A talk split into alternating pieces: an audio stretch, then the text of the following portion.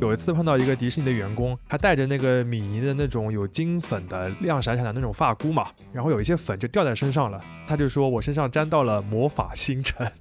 就是说这个粉也都是有专属的名字了。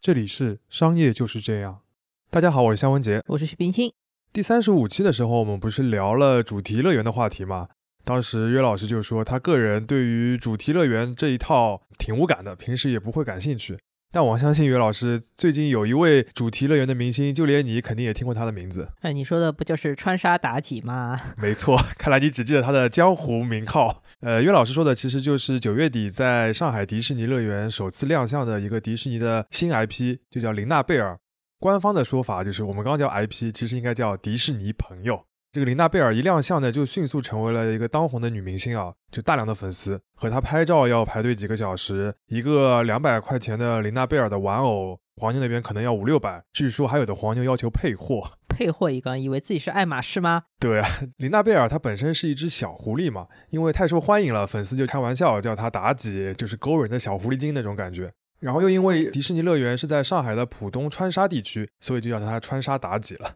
嗯，我作为一个路人啊，都是从社交网络上面感知到林娜贝尔这个东西的红的。就我看不懂，但是大受震撼。就突然好像每个群里面都在用这个小狐狸的表情包，然后微博上面每天都有它的热搜，就连小红书上也都是那种跟林娜贝尔的合影。我看各种公众号啊，包括一些财经媒体，都很快的关注到了这个热点，用了很多它的动物图，对吧？对，说到这个，也就是我们啊，主要是我啊，就想做这期节目的一个原因，就是我们发现市面上，尤其是一些媒体对于林娜贝尔这个现象的解读，几乎都是错的。比如说她红的突如其来、莫名其妙，有说她的红是因为社交网络营销的胜利，还有说她这个红了代表了像米老鼠时代过去的这些迪士尼的形象已经过时了等等，感觉他们有点最基本的事实都没有搞清楚。我感觉你说着说着都有一些小情绪了。其实本来我们这周是想上另一期节目的，但是肖老师已经忍不住想要吐槽了，所以我们临时加入了这期节目。没错，就虽然我不是一个迪士尼的爱好者，但是我也查了一些资料，采访了一些专业人士，包括迪士尼的爱好者。我想这期节目的话，主要就是争取厘清一下琳娜贝尔到底是怎么一回事儿。刚才肖老师已经吐槽了很多解读了。第一个吐槽就是说，林娜贝尔火的莫名其妙，这点是不对的，对吧？没错，因为我觉得林娜贝尔的红其实是一个长达二十年的漫长的累积的过程。二十年之久吧，具体讲讲吧。对，说到这个的话，就要先解释一下另一位迪士尼朋友，就是达菲。二零零二年的时候，是在加州的迪士尼冒险乐园发布了一个新的迪士尼的 IP，名字就叫迪士尼小熊。这个名字就是感觉是胡乱起的，简直不算是一个名字，对吧？对，所以它人气也一直不是很旺。后来到了二零零四年的时候，他就被引入到了东京的迪士尼海洋乐园，给它起了个名字，就叫达菲。然后呢，它逐渐有了一个比较完整的故事的设定。就是说，米妮送给了米奇一只玩具熊。有一天，米奇就带着他最喜欢的小熊去了魔法王国，坐在灰姑娘城堡面前，米奇许了一个心愿：多希望有人和我一起分享乐园里面的喜悦和激动啊！这时，魔法发生了，小玩具熊变成了活的，这个就是达菲。这个所谓的迪士尼小熊从此站了起来吗？有点这种感觉。这里有两个要点要注意啊，就是一个是东京迪士尼引入达菲，并给他了一个完整的故事。这个故事虽然简短，但是是很完整。第二个呢，就是达菲其实是从米奇延伸出来的，所以你去看达菲的脸上其实是有一个米奇的图案的。这两点的话，我们后面也都会提到。那到了二零零八年的时候，东京迪士尼是迎来二十五周年，他就搞了一系列的活动。达菲的人气呢，就在这个活动之后突然就爆发了。你到处都可以看到背着达菲背包的女孩子在迪士尼乐园里面逛。我们看到一个数据，就是二零零九年春季，达菲的衍生商品的销售额是二零零八年冬季，也就是上一个季度的三倍。据说那个时候去和达菲拍照都要排四个小时。所以达菲为什么会红起来呢？对你看上去的话，感觉好像是迪士尼有可能有意的捧红了他之类的，其实没有。我看到当时有一篇日本媒体的报道，采访了东京迪士尼的运营方 Oriental Land。我们那个时候那个主题乐园的节目里面也提到，东京的迪士尼是一个由本地的公司来独立运营的一个机构。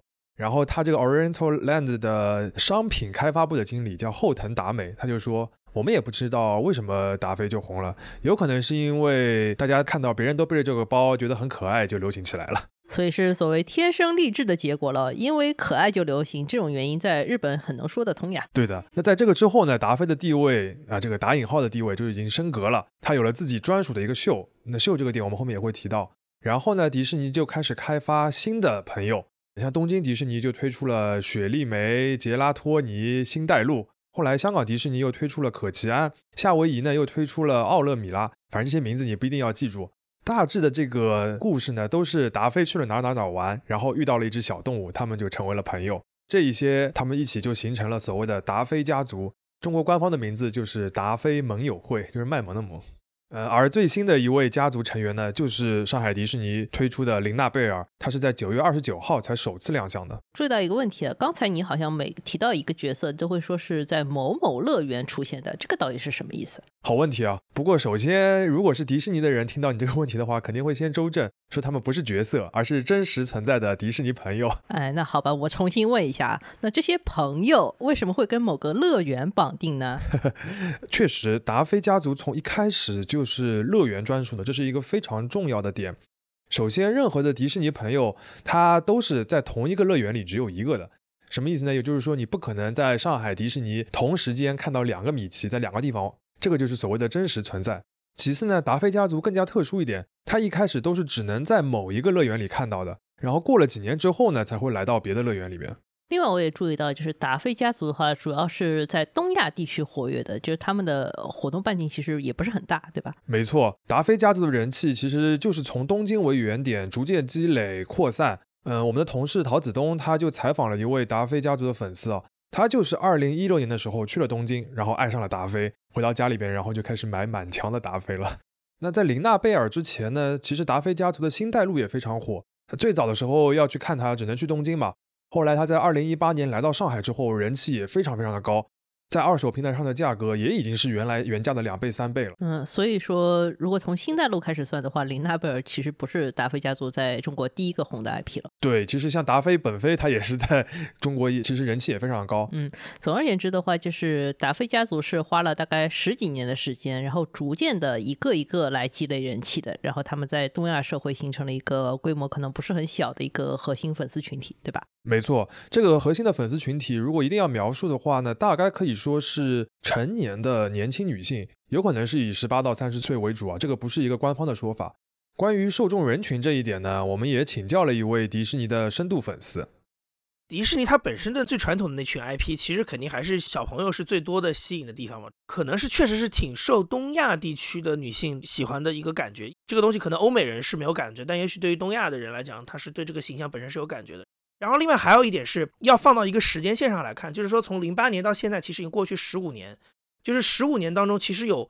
更多的年轻的人充盈进来。我觉得他在整个迪士尼的角度来看，我我反而不认为它是一个特别细分的事情。刚才说话的呢是 JustPod 的联合创始人杨一，他还有另一个身份，就是一位资深的迪士尼爱好者。他本人其实是最喜欢米奇米妮的。但按照他的说法，只要达菲家族即将有新的成员，他的朋友圈里边的同号也都会翘首以盼，然后开始说翘首以盼一个。没错，所以这也是为什么我说琳娜贝尔的红根本不是一个突如其来或者莫名其妙的一个现象。简单总结一下，就是首先达菲家族是经过长期积累的，其次在国内早就有了达菲家族的核心的爱好者群体，家族的成员也很早就有了比较高的商业价值，比如说像星黛露。只不过他们是没有在社交网络上发酵的这么厉害而已。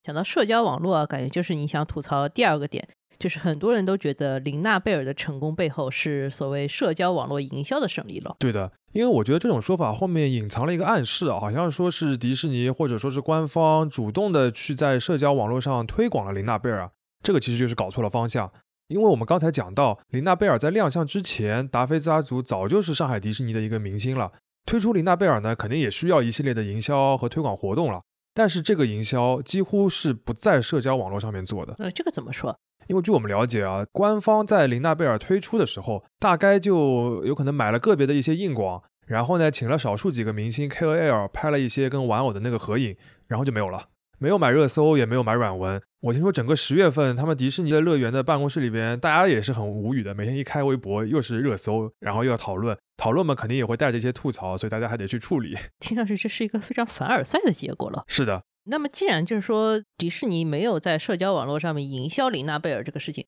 那么迪士尼到底对玲娜贝尔这个 IP 做了点什么呢？这个呢，首先就要强调一下我们刚才讲到的点，就是达菲家族是乐园专属的迪士尼朋友，也就是网上大家都会说的，他没有电影、没有剧、没有这些作品。这个好像确实是达菲家族比较特殊的一个地方，因为在此之前，迪士尼乐园里面的大多数形象的话，其实都是所谓先有的动画作品，然后才到乐园。乐园等于是一个承接和放大作品影响力的地方了。对的，比如说像那个《冰雪奇缘》的那个艾莎公主，对吧？大家都是看了电影才爱上的。但达菲呢，它是诞生于乐园，也只限于乐园的。那肯定很多人就是靠看第一眼觉得好看、可爱，喜欢上它的。但是如果只有颜值和可爱的话，你想想看，它是不足以长时间的维持比较高的人气的。所以说，我们觉得达菲虽然没有作品，但它有故事。这个故事虽然只有一两句话，很简单，但也是一个完整的故事。但是一句话的故事啊，想要把它展开来，其实也挺难的，对吧？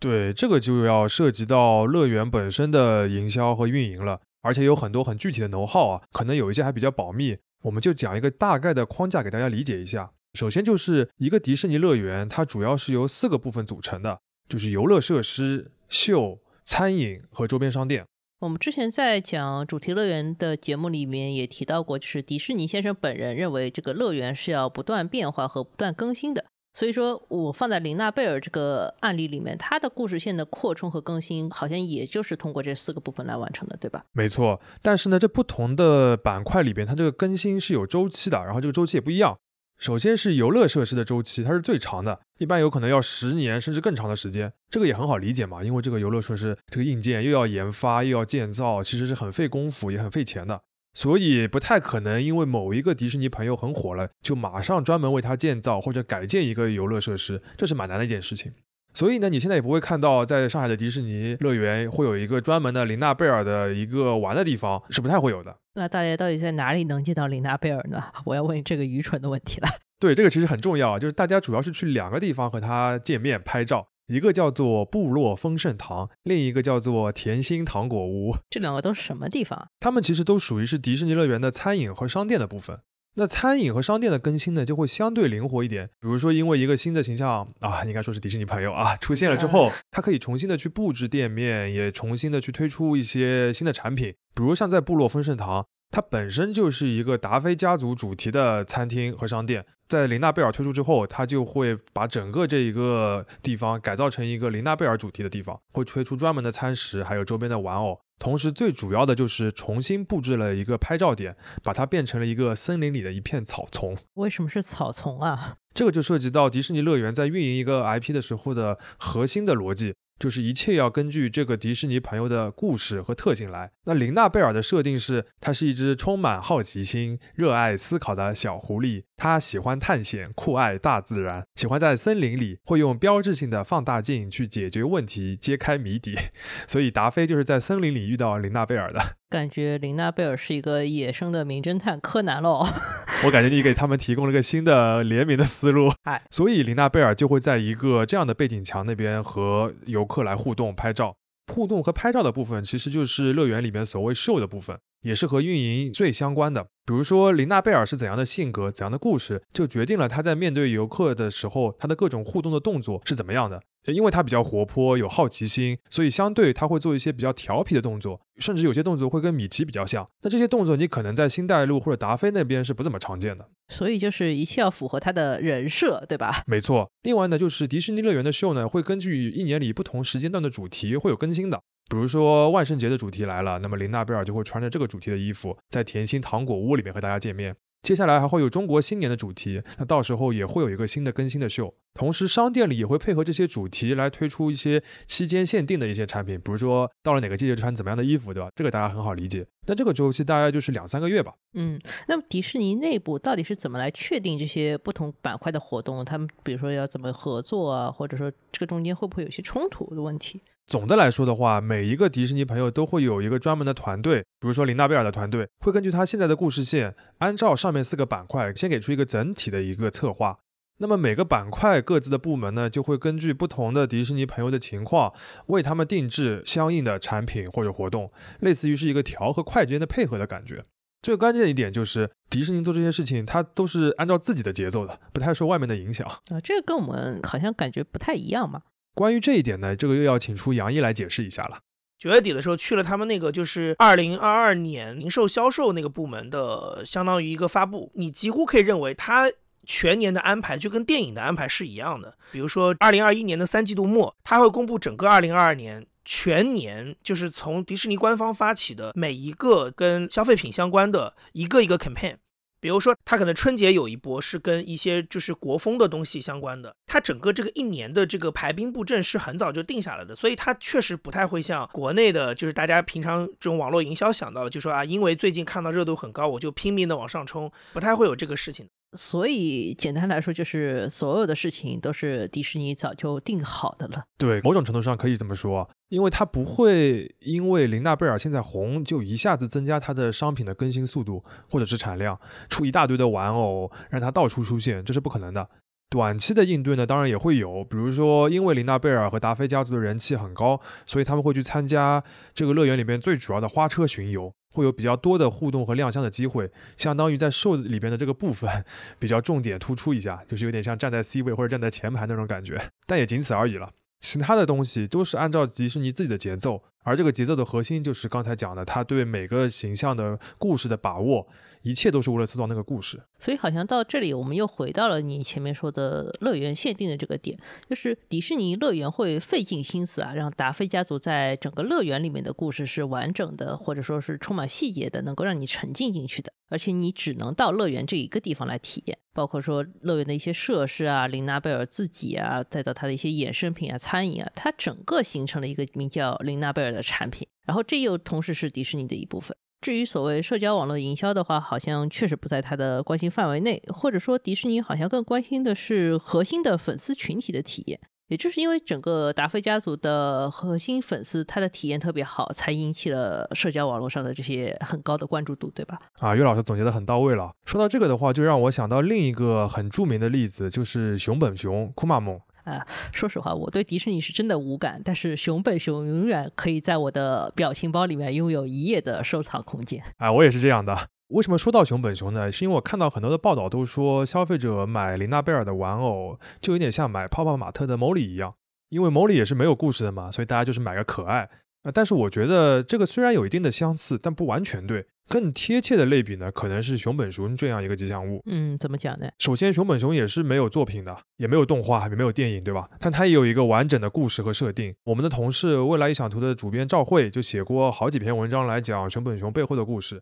他还采访了这个吉祥物的创造者和设计师。简单而言，就熊本熊是一名熊本县的公务员，而且是营业本部的部长。但是呢，性格就有点小小的不靠谱，然后经常走丢，还有点脱线。熊本熊一开始走红的话，就是因为他在当地搞了一个 campaign，就是说熊本熊去大阪出差了，但是沉迷于大阪这座城市的风景，然后就失踪了。同时，你会就会发现那两天在路上就会有一个熊一样的这个家伙在路上给别人发名片，上面写什么“我姑且是个公务员，我来大阪做做生意，熊本的人都不太了解我，但我可是熊本县的象征的”。这种有点搞笑的话，然后他就成为一个话题了。我觉得熊本人不了解你，大阪人就能了解你了。我觉得这个脑回路真的是很诡异啊。对，但他之后的一系列的营销活动呢，都会有这种渐渐的比较好玩的这种感觉。但同时呢，他又会非常奇怪的坚守那个公务员的身份。比如说，熊本熊一开始是不愿意和一个果汁的品牌直接做广告的，因为他是一个公务员，按照当地的这个公务员的法规，他不能直接代言那种商业的产品。同时呢，他还有自己专门的办公室，就在熊本市的一个百货里面，他会有规定的上班时间和表演时间。如果去别的地方出差呢，这些都会在政府的网站里面有个时刻表列出来。像我自己去熊本玩的时候，都是先看好了这个时间表，才去办公室里面和他击掌的。所以你要遵守他的 office hour，就是他真的是一个真实存在的上班族了。没错，像我们几个朋友都是直接叫他部长的，就部长他不是皮套，也不是演员，他就是部长本尊。要理解这一点，其实是理解熊本熊或者说达菲家族的一个核心。嗯，肖老师划重点了啊！这也是我为什么说熊本熊和琳娜贝尔可以类比啊，因为它就像迪士尼一样，任何标志性的那些动作或者说是一些手势都是有计划好的。比如说它有个捂嘴的动作，就是因为验证下来觉得大家都觉得很可爱，所以它就保留了下来。然后熊本熊还喜欢做一个抬脚的动作，其实这个动作就是来自于米老鼠的。迪士尼也是一样，琳娜贝尔也好，米奇也好，因为他们都是明星，带给大家快乐的。按照迪士尼的规定，他们就不可以直接代言产品，所以即便是在餐饮或者是商店里面出现，也不能和商品同框的。在这个环节里面，每个细节都是精心设计出来的，但是又让他们融合成一个自然的整体，而且要符合一定的规范，这个就很花心思了。讲到这里啊，我觉得我作为一个路人，也基本上理解了说玲娜贝尔是怎么养成的，对吧？我在网上看到过一个评价，说过去的米奇和米妮是所谓的演员，因为作品红了，他们才能红。但是玲娜贝尔是爱豆，她的核心是一个人设，感觉这个说法还有点意思啊。啊，我也看到了这样一个说法，我也觉得他其中其实是有比较对的地方啊。不过我也看到，就是我们陶子通采访的那位粉丝，他就说到，其实他不太喜欢爱豆和粉丝这种比较，因为他可能作为一个这个局内人，觉得这个词听上去有可能显得他们有一些非理性或者有些狂热，但他自己觉得这个只是一个爱好，可以给自己带来快乐而已。我也觉得这个类别值得商榷，不过是从另一个层面来讲的，比如米奇、米妮，有的人会觉得他们是上一代可能已经过气的那些迪士尼 IP，其实完全不是，对对对，完全不是，完全不是。比如说，现在有些一零后、一五后去迪士尼，他们从来也没有看过米老鼠的动画片啊，去了一次乐园就被迷住，这样的案例一抓一大把。这其实也就是 IP 本身的魅力。当然，其次，达菲家族的发展史也不是完全创新的。杨毅也告诉我们，其实米老鼠和唐老鸭也有类似的思路。对这一点其实也蛮有意思的，就是根据杨一的说法，米老鼠的形象和故事其实是有一个转变的过程的。一开始的米老鼠是那种老是出错、有点憨憨的、很平民的一个形象，后来呢，他逐渐有了知名度，是一个 star，是个明星了，闪闪发光了，那么就不太做那些有些笨笨的或者出错的事情。这个时候呢，就有了唐老鸭，所以他承接了那些笨笨的和出错的事情喽。没错，所以其实是迪士尼是知道不同的受众的人群，他们喜欢怎么样的形象的。达菲家族也是类似的，为什么会从达菲变成一个家族呢？也是因为迪士尼发现这是一个很庞大的受众，仅靠一个达菲的话，其实是不能满足所有人的喜好的，或者说那种细微的那种偏好的差别。那么他就会想办法找到一些细分的点，推出新的迪士尼的朋友。如果说迪士尼会根据某某形象的人气来做出一些应对的话，其实也就是这个层面的应对，也就是所谓产品研发层面了。但这个也还是一套长期沉淀下来的传统，不是所谓革命性的一些变化，对吧？没错。讲到这里啊，又让我想到迪士尼这家公司许多会让人议论的做法，比如他们的职工入职以后都要接受考试，我们前面提到的所有细节，他们都要牢记于心。还有就是他们所谓地表最强的法务部门，凡是跟他们合作过的品牌的话，都会被迪士尼那种严苛到龟毛的细节震惊到。对的，我听一个朋友转述过，就说有一次碰到一个迪士尼的员工，他带着那个米妮的那种有金粉的亮闪闪的那种发箍嘛，然后有一些粉就掉在身上了。他然后他就说，我身上沾到了魔法星辰，就是说这个粉也都是有专属的名字了。这个也太强了吧！我觉得他已经被迪士尼洗脑洗到人戏不分了，就是完全沉浸到那个世界里边了。最后总结一下，就我们为什么会在这期节目里边吐槽这么多呢？如果要用一句话来说明，就是我们觉得琳娜贝尔她不是一个短暂的网红现象，而是一个长期生意的一部分。我自己的感觉是，琳娜贝尔是一个很好的例子，来理解一下迪士尼这家公司的做事方式。迪士尼所做的事情，就是所谓为人们营造一个梦幻的世界，其实听上去很简单的一个想法。它具体用的那些做法也没有什么新奇的，但本质的区别就是迪士尼会在每一个细节毫无保留的、非常极致的来贯彻这个梦境，这才会让一代又一代的人去相信它。虽然这么说可能有点说好话的那种感觉，但有的时候迪士尼真的会让我产生一种感慨。就是商业原来可以这样。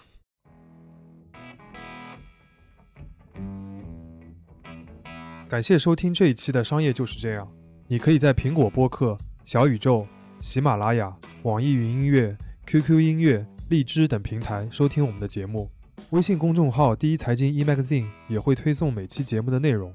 如果喜欢我们，欢迎你在苹果播客给我们五星好评，并期待你在各个平台与我们交流。尤其欢迎分享你感兴趣的话题。下期见。